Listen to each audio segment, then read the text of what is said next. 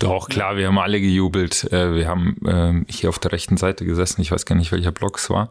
Und neben mir war zwei Typen, keine Ahnung, junge Typen. Und die sind mir dann im Arm gefallen und. Marc Wilmots, Gerald Asamoah. Nein, nein, nein, die waren ja gar nicht zu unserer Gruppe dazu. Nein, und, ja, ja. und die sind dann, äh, haben wir dann zusammen gejubelt und haben uns im Arm gelegen.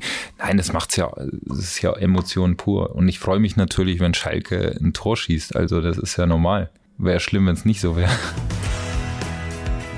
Hallo zusammen und ein herzliches Glück auf aus dem Feldins-Eck zum neuen S04 Podcast präsentiert von Feldins. Dieses Mal mit Heiko Westermann, unserem neuen Gast. Mein Kollege Hendrik Kohnberger und ich, Dominik Abel, haben seinen Jubel nach dem 2 zu 1 Siegtreffer gegen Bremen gesehen, haben seine funkelnden Augen bei der Begrüßung beim ehemaligen Treffen auf dem Rasen gesehen und da haben wir sofort gewusst, unser Ex-Kapitän, der muss definitiv zu uns kommen und über seine Karriere erzählen. Anekdoten als Chauffeur und Ziehvater von Matthijs de Licht bei Ajax, dass das allgemeine Defensivhalten deutscher Verteidiger im internationalen Vergleich nicht ganz so gut ist und wie er Schalkes Chancen im Abstiegskampf sieht. Das alles jetzt im S04 Podcast. Ja, Heiko, herzlich willkommen auf Schalke. Wir sitzen hier zusammen im Felddiensteck. Äh, wie hat sich's gerade angefühlt, den leeren Arena-Ring hier hochzufahren? Du kennst es ja wahrscheinlich nur von früher, mit einem Mannschaftsbus hier hochzufahren, wenn hier 60.000 Leute stehen oder im Stadion sind und euch empfangen oder du als Gast hier bei Spielen bist, äh, dann ist das Stadion nicht so leer wie jetzt, ne? Ja, aber ich habe keinen getroffen auf der ganzen Runde hierhin. aber an der Schranke bist du so durchgekommen. Ja, doch, äh, der kannte mich zum Glück noch, ja. Der hat mich reingelassen. Ja, herzlich willkommen auf Schalke, das ist doch schön. Du bist vor einigen Wochen äh, bereits hier zu Gast gewesen oder bist, bist eigentlich regelmäßig oder häufiger hier bei Spielen zu Gast, aber vor einigen Wochen war was Besonderes. Das große ehemaligen Treffen rund um das Heimspiel gegen Werder Bremen. Ähm, Wer es nicht kennt, das ist eine Veranstaltung, wo unsere Abteilung Tradition immer ehemalige Spieler einlädt. Ähm, Gibt es ein großes Zusammenkommen äh, aus allen möglichen Generationen, Pokalsieger von 72, äh, ein deutscher Meister von 1958 noch, ähm, aber auch Jungs aus der jüngeren Vergangenheit, ähm, unter anderem auch ehemalige Mitspieler von dir. Wie sehr hast du dich gefreut, als die Einladung in deinem Postfach geflattert ist mit Heiko, kommst du vorbei? Ja, aber solche Sachen freut man sich natürlich immer. Ja, ähm, alte Mitspieler zu treffen, alte äh, Spieler zu treffen, die man vielleicht mal aus dem Fernseher kennt, äh, früher noch zu den alten Zeiten. Ähm, äh, war eine mega Veranstaltung, auch mit einem richtigen Ergebnis am Ende. 2-1, ne? Genau, wo das Stadion richtig gebrannt hat in äh, 91. oder 90. war es, ich weiß 90. plus 2, glaube ich sogar. Ja, oder plus 2. Nee, äh, an dem Tag hat alles gepasst und äh, liebend gerne immer wieder. Ähm, macht natürlich super Spaß, hier immer herzukommen, auch die ehemaligen Kollegen zu treffen, wie auch ins Stadion zu gehen. Ich habe ein paar Fotos danach gesehen, da hattest du auch ein paar von deinen ehemaligen Mitspielern im Arm, Halil Altintop zum Beispiel. Auf wen hattest du dich so im Vorfeld am meisten gefreut oder mit wem saßt du so am Tisch? Boah, ähm, ich habe eigentlich nur gestanden und habe äh, mich mit, mit verschiedenen Leuten unterhalten, ne? ob Juri Mölder oder äh, mit Halil. Ich wusste gar nicht, dass Halil kommt, obwohl wir eigentlich immer noch Kontakt haben. Auf einmal stand er hinter mir.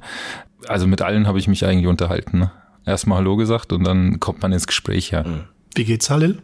Gut, er ist ja bei Bayern schon jetzt auch ein paar Jahre.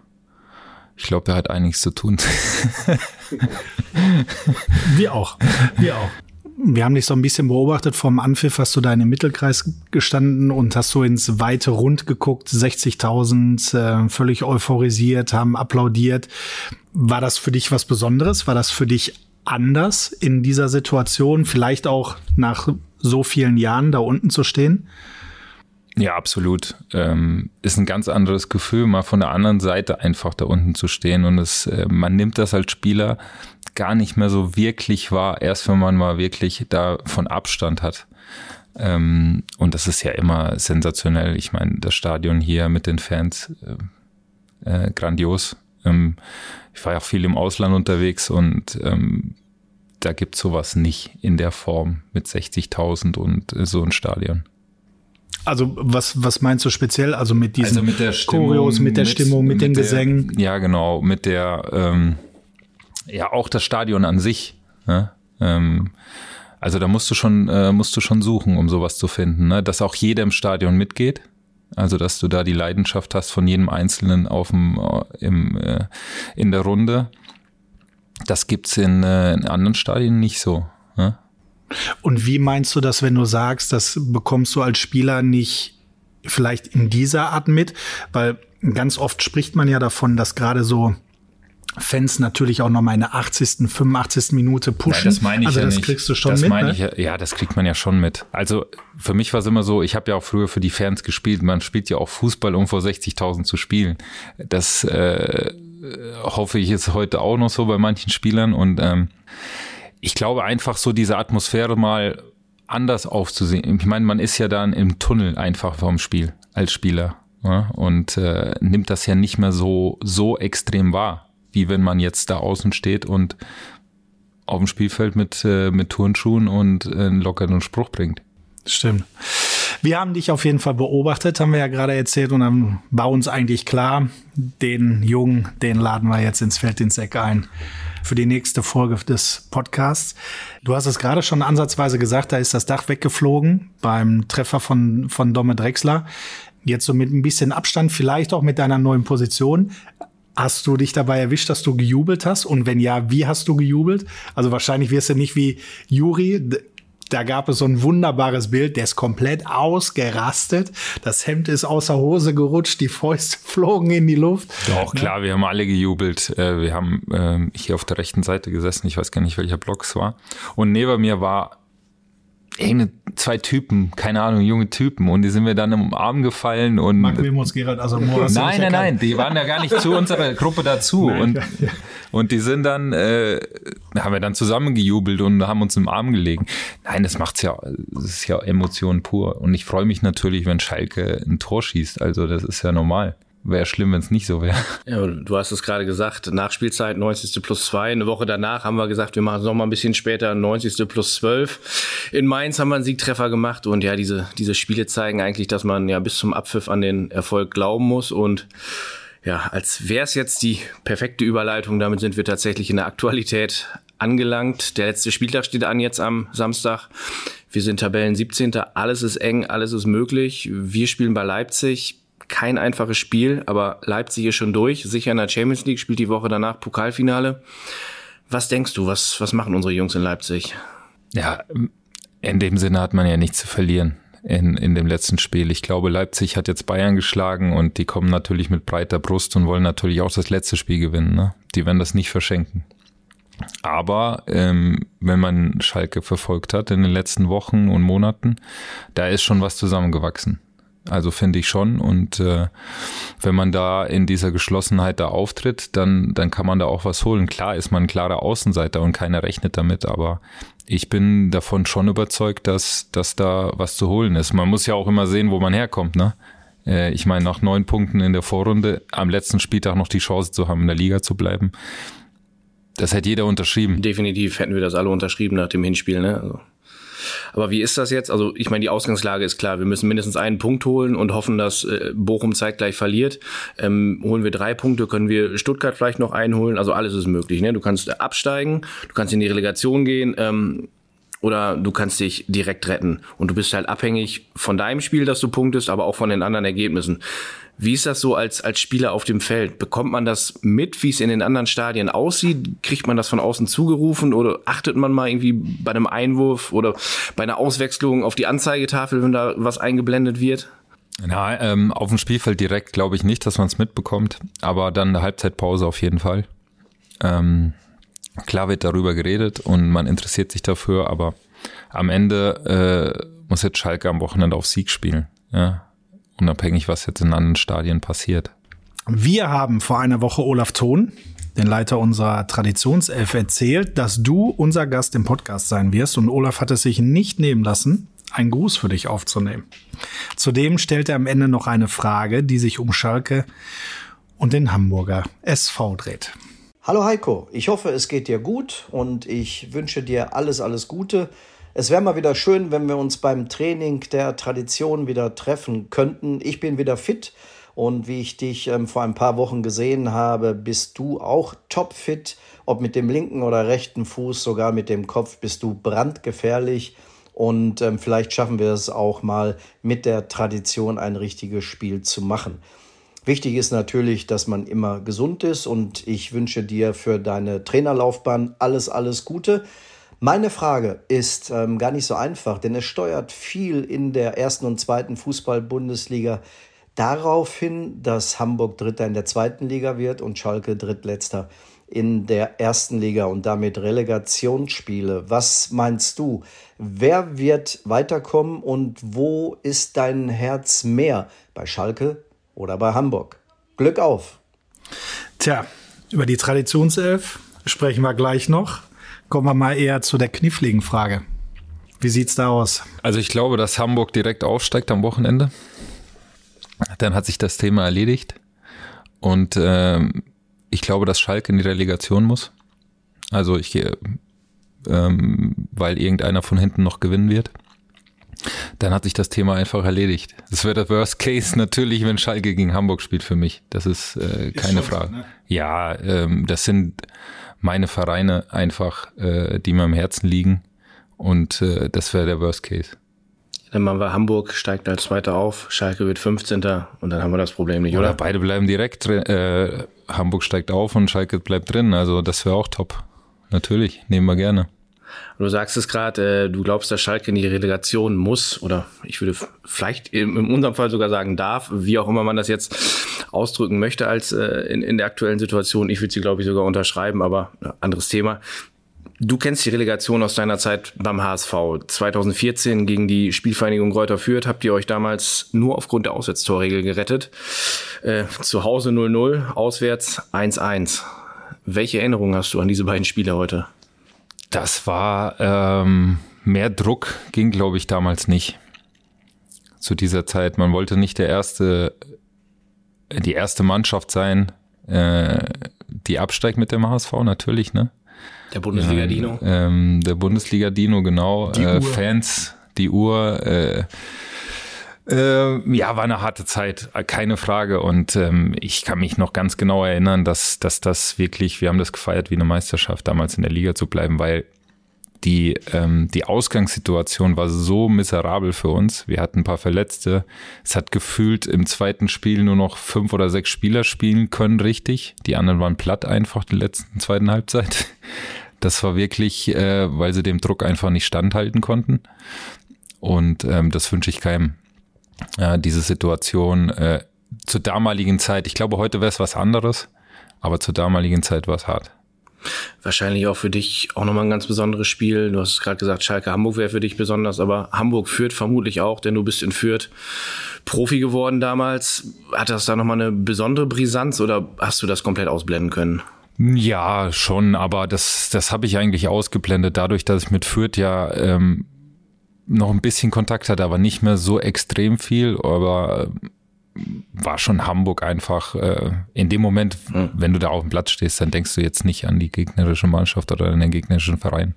Er war auch schon 12, 13 Jahre her. Und er war jetzt nicht so, dass die kompletten alten Kumpels da einem gegenüber standen. Genau, da war, war ja keiner mehr da gewesen. Wir haben es gerade gesagt, zu Hause 0-0, auswärts 1-1. Das hieße heute Verlängerung. Auswärtstorregel gilt nicht mehr. Ist das gut? Ist das schlecht? Wie findest du das? Schwer, schwer zu sagen. Also, ähm, ich finde es völlig in Ordnung. Ja? Ähm, jetzt auch Champions League oder sonst irgendwo, dass, da, dass das nicht mehr zählt, das ist völlig in Ordnung. Du hast gerade gesagt, wir haben es gefeiert wie eine Meisterschaft. Dann geht man in das neue Jahr mit viel Schwung vermutlich und dann kommt was, was man sich nicht gewünscht hat. Äh, man muss wieder in die Relegation. Was hast du denn da gedacht, als dann irgendwie der 34. Spieltag rum war? Fühlt man sich da wie im schlechten Film, wie im falschen Film? Ja, schon irgendwo war das, äh, man hat ja immer jedes Jahr gehofft, dass es besser wird. So als Spieler und dann kam der nächste Nackenschlag und nächste Nackenschlag und nächsten Trainer und nächsten Manager und ähm, wieder auf neue Sachen eingestellt und äh, es ist schwierig gewesen, echt. Es war echt schwierig und es hat sich ja abgezeichnet, dass es irgendwann dann mal vorbei ist, weil keine Kontinuität drin war äh, viele Wechsel und dann, das ist nie gut. Gegner war dann der Karlsruher SC. Hinspiel endete 1 zu 1. Ich weiß ehrlicherweise nicht mehr, wer das Tor geschossen hat. Ähm, ich habe im Live-Ticker aber durchgescrollt. Ähm, 26. Minute, da ist äh, was passiert. Die dürfte dir wahrscheinlich in schlechter Erinnerung geblieben sein, oder? Ja, auch völlige Scheißregel, hm. dass das die braucht kein Mensch in der Relegation Hinspiel gelb zu kriegen und wegen der fünften Gelbe gesperrt zu werden. Ähm, ja. V-Spiel an Reinhold Jabo, gelbe Karte im Rückspiel gesperrt, ne? Ja. Und dann habe ich mir halt im äh, auf der Haupttribüne in Karlsruhe das Spiel angeschaut. Da konnte ich aber auch nicht das ganze Spiel sitzen, weil dann die Bierbecher irgendwann geflogen sind. War auch spannend, mal von außen das zu sehen. Aber die Bierbecher sind dann erst nach dem Freistoß. Genau, nach dem entscheidenden genau, Freistoß. Okay. Genau, die sind also dann geflogen. Also da, es war dann nicht mehr so gut, da sitzen zu bleiben, glaube ich. Wahnsinn, ey. Der Moment mit der fünften gelben Karte, du hast ja gerade schon beschrieben, Tribünenplatz in Karlsruhe, was hat das mit dir gemacht in der 26. Minute? Also musstest du dich da resetten?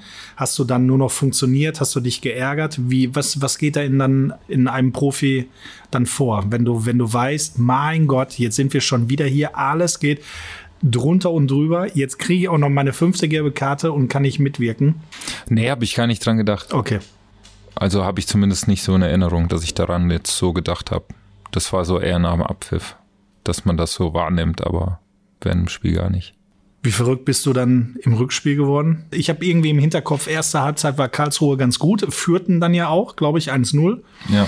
Und dann zweite Halbzeit musstet ihr dann, wie, wie hast du das erlebt? Wie, wie guckst du Spiele? Oder hast du Spiele geguckt? Boah, ich, das war so nervenaufreibend und man hat ja einfach nur mitgefiebert, jetzt macht irgendwie das Tor. Wir waren ja gut im Spiel, es war auch ein offenes Spiel und ähm, und dann kam ja dieser besagte Freistoß dann irgendwann, ne? Wo heute noch äh, Geschichten drüber erzählt werden. ja, so glaube ich wie der Weltmeister Elfmeter 1990, ne? Ja, aber es war hier Marcelo Diaz und ich glaube, er war gar nicht vorgesehen. Als Schütze hat sich einfach das Ding genommen und reingeschweißt, ne? Mm, ja. Ich meine, es war aus einer Position, die ein bisschen weiter links war, also ja. eigentlich besser für den Rechtsfuß. Ja. Und Rafa hat sich das Ding genommen, aber Marcelo hat gesagt, äh, er würde es lieber machen. In einem anderen Ton. nee, und dann hat er das Ding reingemacht und dann sind natürlich, äh, das war natürlich schon äh, ein schöner Moment. Bierbecher auf der Tribüne geflogen. Wie viele Bierbecher gab es im Bus? Ich, bis wir aus dem Stadion waren, äh, das hat ja noch ewig gedauert, da gab es keine Bierbecher. Da gab es nur Flaschen. Aber Raphael van der Vaart war dann fein damit, dass Marcelo Diaz den Freistoß geschossen ja, hat. Der war fein. Ja. Der war sehr fein damit. Sag mal, einfache Frage. Wie geht man in solchen Situationen mit dem Druck um? Wie kriegt man das Blei aus den Beinen raus? Wie kriegt man die Birne Boah. frei? Ist eine schwere Frage. Ich glaube, jeder Spieler weiß für sich selber, glaube ich, was für ihn am besten ist. Weil, wenn wir jetzt heute auf den Platz schauen bei Schalke, da sind auch schon ein paar Spieler auf dem Platz, die schon einige Spiele gemacht haben. Natürlich ist das aber eine spezielle Situation, wenn du jetzt gegen Auf- und Abstieg spielst, äh, in einem entscheidenden Spiel ist der Druck natürlich etwas höher. Ich hatte immer von außerhalb Hilfe, ähm, mit dem ich zehn Jahre zusammengearbeitet habe. Und wenn so spezielle Sachen kommen, wo der Druck extrem wurde, dann äh, habe ich mir einfach Unterstützung auch geholt. Ein Sportpsychologe oder ein Therapeut? Ja, nicht Psychologe in dem Sinne, sondern es war so wie ähm, ja Therapeut, ne? also kein Psychologe in dem Sinne, sondern ähm, eher so jemanden, der äh, mir geholfen hat, mit mit Stress umzugehen. Ja. Oh, da warst du aber schon ein Vorreiter, ne? Ja, ich habe damals äh, in Bielefeld damit angefangen. 2000, in Bielefeld schon? 2005, 2006. Boah. Ja.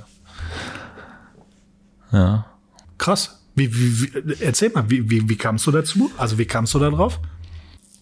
Ich weiß gar nicht mehr, wie ich darauf gekommen bin. Wir sind dann äh, irgendwann, ähm, haben wir uns kennengelernt. Ähm, er hatte damals ein großes Fitnessstudio, da bin ich ab und zu mal hin und dann waren wir äh, auch befreundet. Und er hat eigentlich mehr Kinesiologie und Ernährung, war so sein Thema also Bewegungslehre, ja, so ja. linke, rechte Gehirnhälfte, damit ja. die zusammenarbeiten. Das geht halt dann auch um Reaktion, damit du schneller reagierst auf, auf gewisse Sachen oder agieren kannst. Und so haben wir angefangen und dann irgendwann sind wir in diese ähm, psychische Schiene, also mentale Schiene mhm. Äh, was der Kopf sagt und die Beine nicht machen. Ja, ja. Also dieses Zusammenspiel ist eigentlich, äh, und so, so haben wir ja halt immer zusammengearbeitet. Ich glaube, in Deutschland gibt's mittlerweile, also für mich gibt's keinen besseren. Ähm, und ja, wir sind immer noch in, in Kontakt, gut befreundet und wenn es mal was gibt, dann telefonieren wir. Und der hat dir dann auch geholfen, sozusagen dich abzulenken oder ja, über schwierige Zeiten einfach wegzukommen. Ich meine, äh, ja, um Hilfe zu benötigen in sowas ist, ist nicht tragisch, ne? Also ähm, von daher. Also jeder Amateurfußballer hat mal, glaube ich, einen Elfmeter geschossen, hat mal irgendwie beim Sommerturnier, irgendwie beim Spiel um Platz drei oder Platz fünf äh, mal den letzten Elfmeter schießen müssen, hat vielleicht ein Aufstiegsspiel gehabt oder ein Abstiegsspiel gehabt. Also da werden die Beine wirklich schwer, ne? Also das ist. Äh, ja, das, das Wichtigste ist halt, dass du nie den Glauben an dich selber verlierst, ne? Und das, das ist ja das am gesagt, ne? ja, aber das ist ja das Wichtigste, dass du da auf dem Platz stehst und, und auch dein Mann stehen kannst. Aber das, glaube ich, ist halt das Spannende, dass der, dass der Kopf mitspielen muss, ne? Wie du es gerade sagst, jeder hat schon mal Elfmeter geschossen.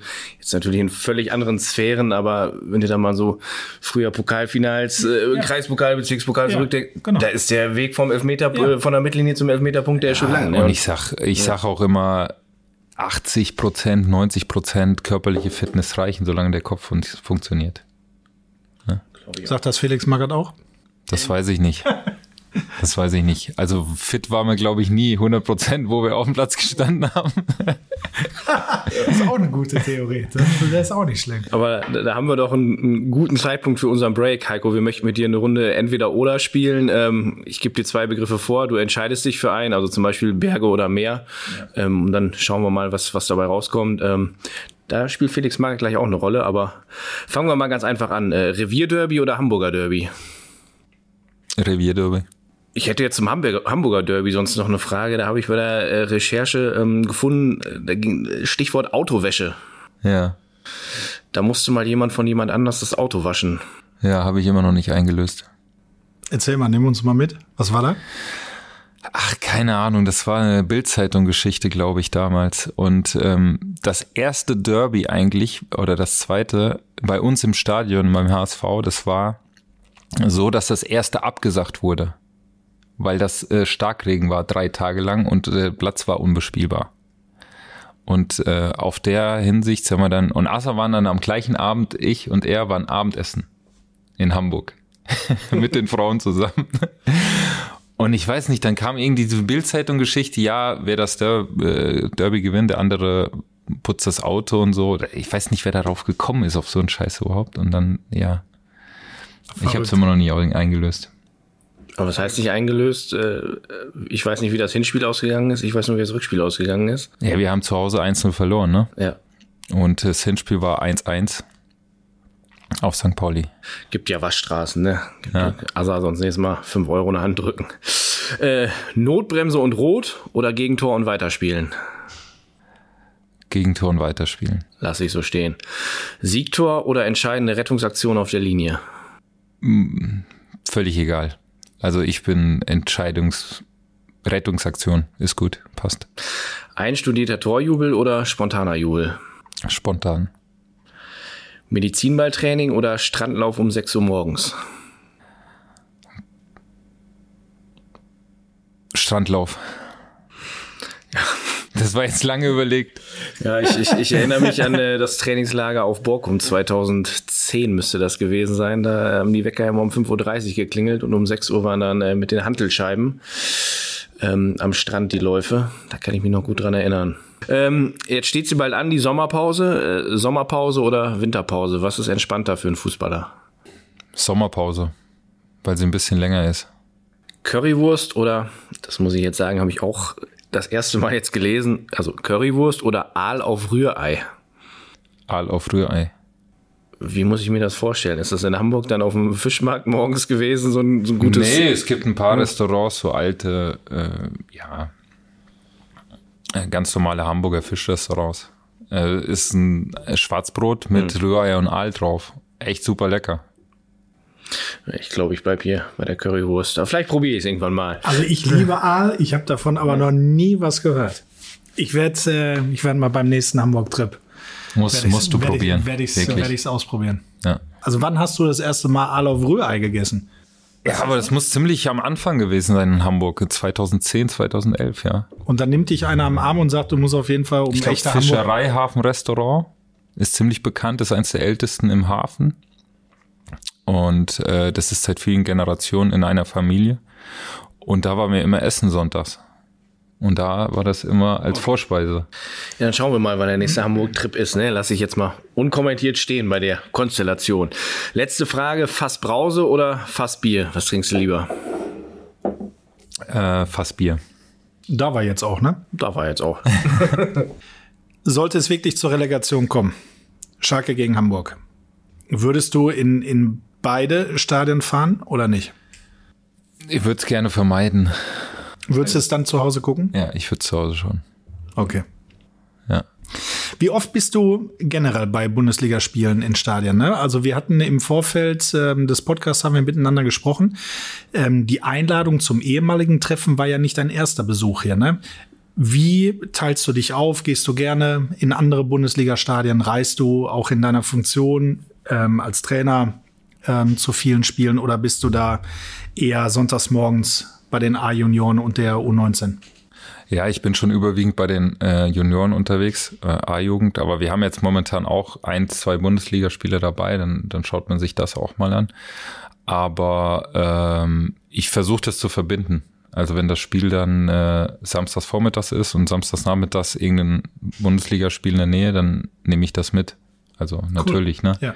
Alleine schon äh, zu sehen, äh, ich habe ich arbeite an ein, zwei Projekten da auch und äh, live oder live ist immer besser, ähm, gewisse Sachen zu sehen.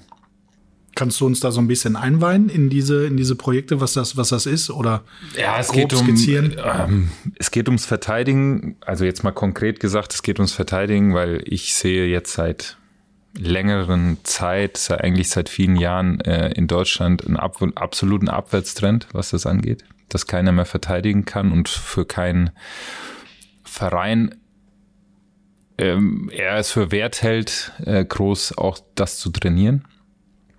Und das ist eigentlich mein Projekt, äh, mal wieder, dass wir einfach in Deutschland bessere Verteidiger ausbilden.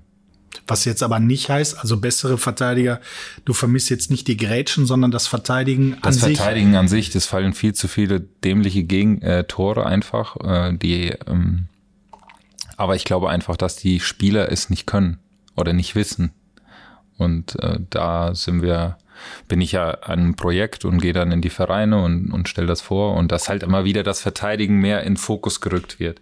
Weil am Ende wollen wir natürlich auch in Deutschland, dass wir Europameister werden, dass wir Weltmeister werden, auch in der Jugend wie in der A-Mannschaft. Aber dafür brauchen wir halt gute Verteidiger und am Ende entscheidet, ob ich auf- oder absteige, ob ich Europameister werde oder Champions League-Sieger, entscheidet immer die Verteidigung.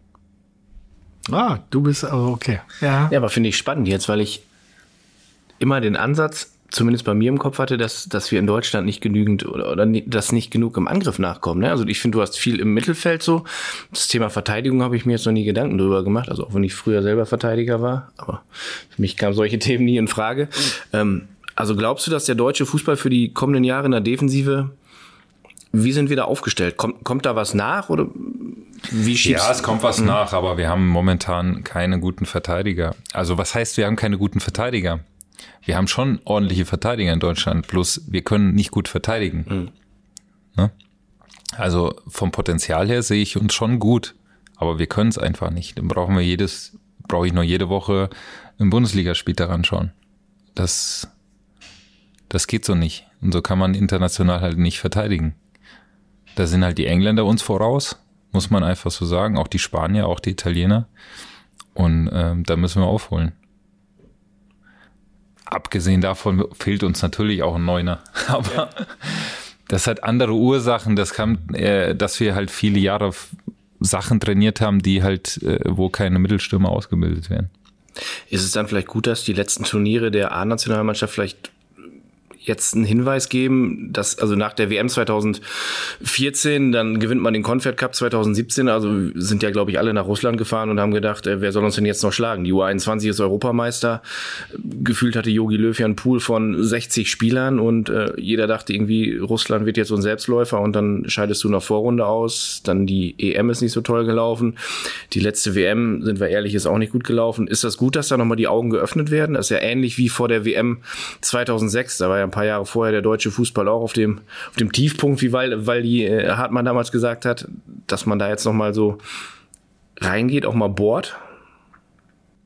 Ja, klar ist das gut. Ich finde es äh, natürlich, äh, ich meine, aber es ist ja nicht so, dass es jetzt gestern, also es ist ja seit vielen Jahren so. Ne? Und äh, wir machen uns schon Gedanken darüber, wie man das ändern kann. Ne? Und äh, sind dann auch in Kontakt mit den Vereinen natürlich. Ne? Äh, man muss aber leider sagen, dass in Deutschland der Leistungssport an sich, auch in der Jugend, äh, wir sind jetzt kein Sportlerland. Das wird jetzt nicht so gut gefördert. Ne? Also von daher ähm, sehe ich jetzt, äh, es werden neue Spieler nachkommen, aber es dauert natürlich seine Zeit.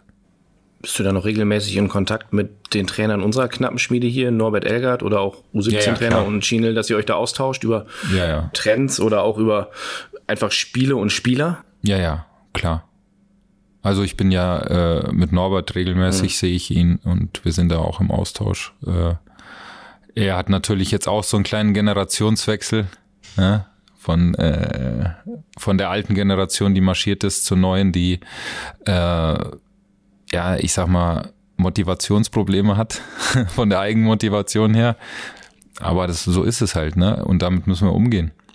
Inwiefern hat sich denn für dich, also du hattest auch eine langjährige Karriere, aber inwiefern hat sich denn für dich auch das Abwehrverhalten geändert? Also gab es auch bei dir, sage ich jetzt mal, in der Zeit von Fürth bis nachher, ich sage jetzt mal, dein, dein Station im Ausland, gab es da für dich noch mal andere taktische Kniffe? Musstest du dein Verhalten ändern? Beziehungsweise wie hat sich das Abwehrverhalten überhaupt in den letzten 20 Jahren verändert? Ja, ich glaube einfach, dass viel mehr Wert darauf gelegt wurde. Ja, ich glaube, vor 20 Jahren ist es einfach so gewesen, dass erstmal die Defensive stehen musste, bevor man sich um die Offensive kümmert. Und heutzutage ist es so, dass man erst die Offensive macht und dann vielleicht mal, wenn man Zeit hat, die Defensive. Und nicht, das ist ein falsches Denken einfach, glaube ich. Sondern erst muss man von hinten raus, äh, muss ich versuchen, zu Null zu spielen. Und äh, die Offensive ist leichter zu coachen als die Defensive. Also sehe ich ja selber als Trainer. Warum? Ja, äh, weil natürlich offensiv im letzten Drittel äh, ist viel äh, frei auch. Ne? Da hast du ja die, die, die Freidenker, die Instinktspieler. Und in der Defensive ist es mehr eigentlich ein Zusammenspiel, auch miteinander, gegenseitiges Absichern und so. Also das ist schon einfach ein bisschen komplexer als die Offensive. Wenn du als Stürmer dreimal daneben schießt, ist ärgerlich. Wenn du als Verteidiger über einen Ball haust und fällt ein Gegentor, dann sieht die Welt anders aus, ne? Das ist schon mhm. klar. Das mhm. ist schon klar, ne? Ja. Und ich glaube, dass es früher auch mehr gefeiert wurde, glaube ich, gut zu verteidigen. Weiß ich nicht. Ja, heute Ich glaube, die, Schalke die, die Schalke-Fans, äh, man, man sieht, die honorieren das noch hier im Stadion. Aber wenn man jetzt in andere Stadien geht, da wird das jetzt nicht mehr so honoriert, okay, der hat jetzt mal verteidigt. Also ich sag dir eins, ich, ich habe im Derby hier vor zwei Monaten, habe ich beim Siegtor, äh, beim, nicht beim Siegtor, beim Ausgleich von Kenan Karaman habe ich laut gejubelt. Aber als Henning Matriziani in der Nachspielzeit diese Monstergrätsche rausholt und, und das war für mich wie das Siegtor im, in dem WM-Finale. Es ist einfach geil, diese, so, eine Aktion zu haben. Ja, wobei Grätsch natürlich auch eine Zeit lang auch völlig verpönt war, ne? weil dann immer wieder gesagt wurde, also. Ja, oder ähm, die Abwehraktion generell meine ich jetzt, ne? Ja, so nach dem Motto, ja, keine Ahnung, also wenn du, wenn du grätschen musst, dann hast du vorher schlecht gestanden. So, also solche Sprüche Nein, kamen ja immer. Also, das heißt, also, wenn du grätschst, dann musst du einen Ball haben, fertig. Ja. Oder der Spieler muss halt liegen. also eins von beiden. Wenn du natürlich am Ball vorbeigrätschst, ist auch scheiße. Ja. Ne? Dann ja. bist du ja ausgespielt in dem Sinne. Und das lässt du deinen Jungs auf den speziellen Einheiten? Nein, Spaß beiseite. Aber wie sehen, wie sieht so deine Arbeit mit den Jungs aus? Also, wenn du sagst, die Arbeit ist komplexer vielleicht? Ja, also Wir haben ja wenig Zeit beim DFB. Also wenn jetzt, wir haben jetzt einen Lehrgang gehabt, haben zweimal gegen Dänemark gespielt, da haben wir eins, eine Trainingseinheit, bevor wir ins Spiel gehen. Und davon waren jetzt von den ersten 20 waren vielleicht 10 nicht dabei. Also jetzt musst du erstmal hinkriegen, dass die funktionieren am nächsten Tag. Und die haben noch nie miteinander gespielt. Also das ist natürlich schwer. Das ist brutal schwer. Dann versuchst du natürlich einfach immer, also was sowieso immer wichtig ist, ist einfach zu bleiben. Fußball ist nicht kompliziert. Und den bisschen zu vermitteln, wie sie am besten zusammen verteidigen. Ne? Ähm, und das Offensivspiel ist bei unserer Mannschaft oder bei uns äh, sowieso kein Problem. Das kriegen die hin. Bei den Möglichkeiten, die es heute gibt, wärst du gerne noch mal 18 und würdest noch mal Ich glaube, ich würde anfangen? viele Sachen anders machen, ja. Oder, oder besser machen, als ich es früher gemacht habe, ja. Warum? Weil die Zeit professioneller wurde oder weil Ja, weil es schon professioneller wurde einfach, ne? Man hat sich ja früher selber viel erarbeitet, ne? Mit, wurde weniger mit einem gesprochen so selber seinen Weg gegangen irgendwo. Schon in der Mannschaft, aber man hat sich bei den Älteren abgeschaut, wie es gehen könnte. Der Trainer hat jetzt nicht so mega viel erzählt. Heutzutage wird das schon sehr auseinandergenommen und eigentlich, wenn man, wenn man gut zuhört, dann äh, kann man richtig gut werden. Vor ein paar Jahren hast du bei Ajax Amsterdam gespielt und ich habe ein Interview gelesen oder eine Geschichte gelesen, jetzt auf Spox äh, in der Vorbereitung auf den Podcast, ähm, dass du da als erfahrener Spieler dich eines jungen Spielers sehr angenommen hast, ähm, der aus der Ajax-Jugend kam, gerade so hochgekommen ist, äh, Matthijs de Licht. Spielt jetzt bei Bayern München, war vorher bei Juventus Turin, in meinen Augen einer der besten Verteidiger Europas, also geht deutlich schlechter. Also hast du einen guten Job gemacht. Habt ihr heute noch Kontakt? Ja, klar. Wenn ich in München bin, dann treffen wir uns auch auf einen Kaffee. Es war, es war ja ganz lustig bei Ajax damals. Ja, ich habe ja, bin ja als, ich war ja ein Opa gefühlt, ähm, waren ja alle 18, 19, 20 und ich bin da als 33-Jähriger da gekommen, dahin gekommen und ich habe immer zusammengesessen mit Donny van der Beek, mit ähm, Frankie de Jong und Matthijs. Haben wir immer zusammen Mittag gegessen und, äh, und wenn ihr jetzt sieht, wo die drei den Weg hingegangen haben, gemacht haben, ist natürlich schon krass. Ne? Und wie viel Geld da mittlerweile ja im Umlauf ist, ist ja, ist ja unfassbar. Ja, die drei haben zusammen 150, 200 Millionen auf den Tisch gebracht für Ajax, ne? 200, glaube ich, waren es, ja. ja. Würde ich, würde ich sagen. Ich weiß jetzt nicht, was, was Frankie de Jong eingebracht hat, aber Donny van de Beek zu, Donny van de Beek zu United. 75, glaube ich.